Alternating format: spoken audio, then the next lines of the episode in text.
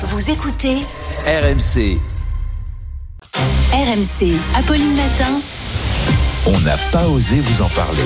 Et pourtant, Martin, vous osez ce matin nous, nous dévoiler ce, ce classement, ce sondage des personnalités politiques avec lesquelles les Français aimeraient le plus partager une bière. Ça sent la bière.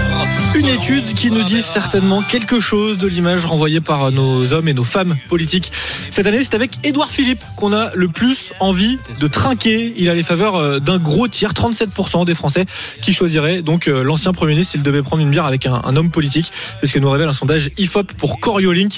Édouard Philippe devance Marine Le Pen, deuxième, et Gabriel Attal, le ministre de l'Éducation qui complète le podium. Emmanuel Macron, lui, est quatrième avec 28% des Français qui ont Ah. envie de partager une bière avec lui. Bon, il a bien dégringolé, c'était 44% en 2016. Ah. Bon, après, boire un coup avec un homme ou une femme politique, ça ne vous fait pas forcément rêver. Plus de la moitié d'entre vous répondent qu'ils n'ont pas du tout envie de boire un coup avec les personnalités qui ont été proposées. Oui, c'est peut-être Quel- ça, la première Ouais. personnalité, c'est personne. C'est ça, fait. exactement. Et, et quel que soit le nom ou le parti politique, finalement, Oui. Jean-Luc Mélenchon, Sandrine Rousseau et Elisabeth Borne sont ceux avec qui vous avez le moins envie de partager un, un verre.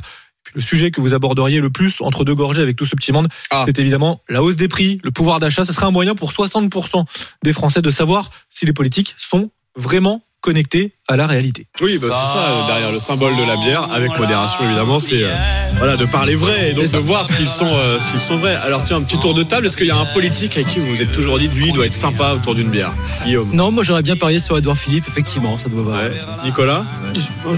Je pense que François Hollande, ça doit pouvoir être. Ah oui, oui, Ouais, oui, sympa. oui, Monsieur, blague. petite blague. Je Ouais. pense Ah, il qu'à était pas dans le classement, à la deuxième bière, on doit commencer à rigoler.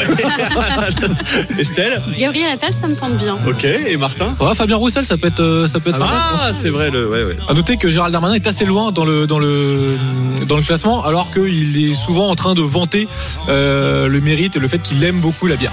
Ouais. Moi, je sais pas pour boire une bière. Peut-être pour un gueuleton, ça serait peut-être ouais, euh, Fabien Roussel ou, ou Gérard Larcher. Faire un petit, Ouais.